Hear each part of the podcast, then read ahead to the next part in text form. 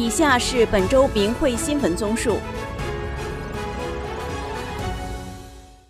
明慧网通讯员综合报道：二零二三年，中共继续执行江泽民名誉上搞臭、经济上截断、肉体上消灭的灭绝政策，对修炼真善忍的法轮功学员打压迫害。明慧网最近发布了去年从大陆传递出来的被中共迫害致死。非法判刑和绑架骚扰的统计数字，这些数字也包括发生在以往年份二零二三年才知道的案例。由于网络封锁，这些数字反映的只是这场灭绝人性的迫害的冰山一角。据明慧网报道统计，二零二三年获知有两百零九名法轮功学员被中共迫害离世，其中男性学员七十七名。女性学员一百二十五名，七人性别不详；六十岁以上老年学员一百三十一名，年龄最长者九十三岁，最年轻者二十三岁。其中九十岁以上三人，八十到九十岁二十人，七十到八十岁六十三人，六十到七十岁四十五人。四川人民广播电台主持人庞勋修炼法轮功，传播法轮功真相。二零二零年七月被绑架，网判五年入狱。二零二二年十二月二日，在乐山加州监狱被迫害致死，年仅三十岁。知情人说，监狱把他活活打死了，尸体上留下的各种伤痕，全身上下都有电击、捆绑、殴打的痕迹，且出现了失禁。监狱方面给出的理由是说他甲亢，但熟悉他的朋友都知道。他身体很健康，没有任何可能致死的疾病。辽宁省大连市法轮功学员刘新颖，原大连市妇产医院护士，在经历了五次的非法抓捕、一次扣押和五年半的冤狱迫害及不断的跟踪骚扰恐吓，于二零二三年四月二十二日下午六时左右离世，年仅五十四岁。她的丈夫曲辉。被大连劳动教养院警察暴打成高位截瘫，颈椎被打断，卧床十三年后，于二零一四年二月十九日离世，年仅四十五岁。延边电视大学退休副教授安福子女士，朝鲜族，被延吉市公检法部门违法暗箱操作，非法判三年，二零二三年二月二十二日含冤死于监狱。终年八十二岁。据明慧网报道统计，二零二三年获知至少一千一百八十八名法轮功学员遭中共非法判刑，其中二零二三年八百一十人，二零二二年两百一十人，分布于中国大陆二十八个省、自治区、直辖市。在山西省太原市迎泽区柳南小区居住的。五十二岁法轮功学员侯丽君，她的不幸经历始于二十年前的二零零二年十月一日。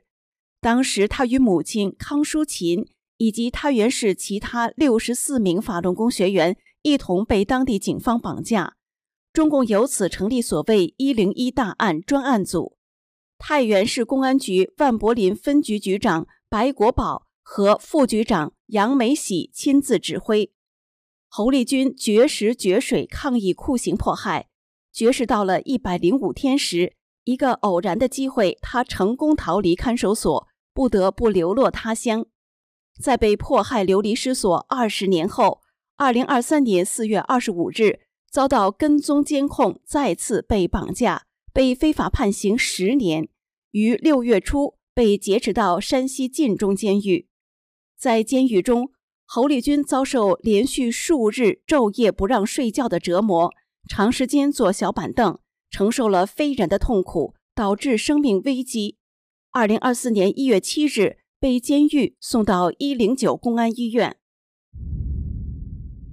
据明慧网报道统计，二零二三年获知六千五百一十四名法轮功学员被绑架和骚扰，绑架三千六百二十九人。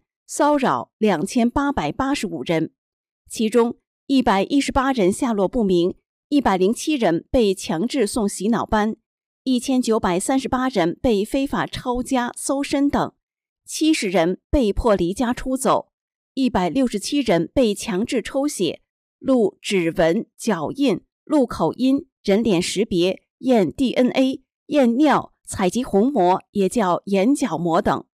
绑架、骚扰、迫害分布于中国大陆的三十一个省、自治区、直辖市。原中国科学院广州地球化学研究所工程师、法轮功学员王英女士，二零二三年十二月十三日下午被茂名市茂南公安分局国保和官渡派出所警察绑架抄家。一同被绑架的还有茂名法轮功学员陶永红女士。目前。王英和陶永红都被非法关押在茂名市看守所。王英女士曾多次遭非法囚禁，被剥夺退休金。二零二三年四月二日早八点多，九十四岁高龄的孟昭瑜被不明真相的人举报，被朝阳区警察带到派出所，所谓走程序对老人非法审讯，并且强行抄家，抢走所有大法书、播放器、私人物品。直到四月三日凌晨三点多才放回家，致老人身心受到极大伤害。辽宁营口市八十二岁退休高级教师朱瑞敏，二零一四年十月被绑架并冤判四年，在沈阳大北监狱老残区遭受迫害。如今九年过去了，他的养老金一直被文教局、社保局违法扣发，总计被扣发人民币五十二万元。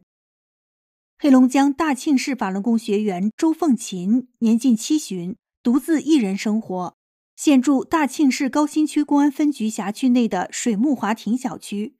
二零二三年十一月二十二日，周凤琴出门时，突然发现正对房门的暖气管线上多了一个约五公分左右方形的东西，不停的闪着红光。走近一看，是个摄像头，原来是社区和警察联手干的。在家门口安装监控摄像，监控七旬老太。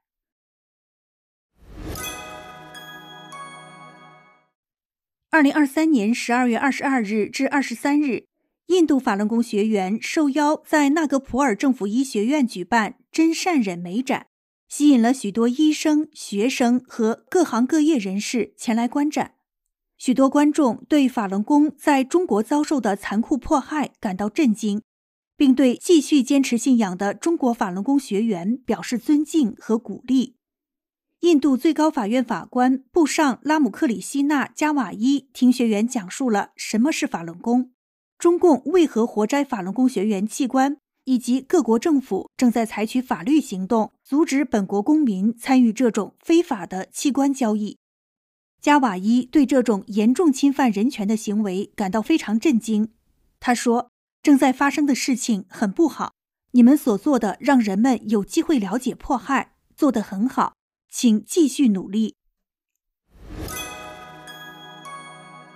二零二四年一月七日星期天，印尼雅加达法轮功学员再次参加位于雅加达市中心苏蒂尔曼大道的无车日活动，旨在向更多市民介绍法轮大法。无车日是省政府举办的周日定期活动。为提升雅加达的空气品质而推广干净空气的重要性，减少使用私家车。当天，上千市民挤满了该活动现场，学员展示了法轮功五套功法，还在路边设立了资料点。一名雅加达市民丽塔表示，这是他第一次参加法轮功学员的集体练功。他说：“之前我以为这是已经注册报名的会员才能够参加的练功活动。”原来这活动是对外开放的，我深深的被吸引，并且想要学习。丽塔还表示，平时我在家里也经常打坐，一般十五分钟左右。法轮大法的打坐虽然比较久，但是我觉得很舒服。我想下次再参加练功。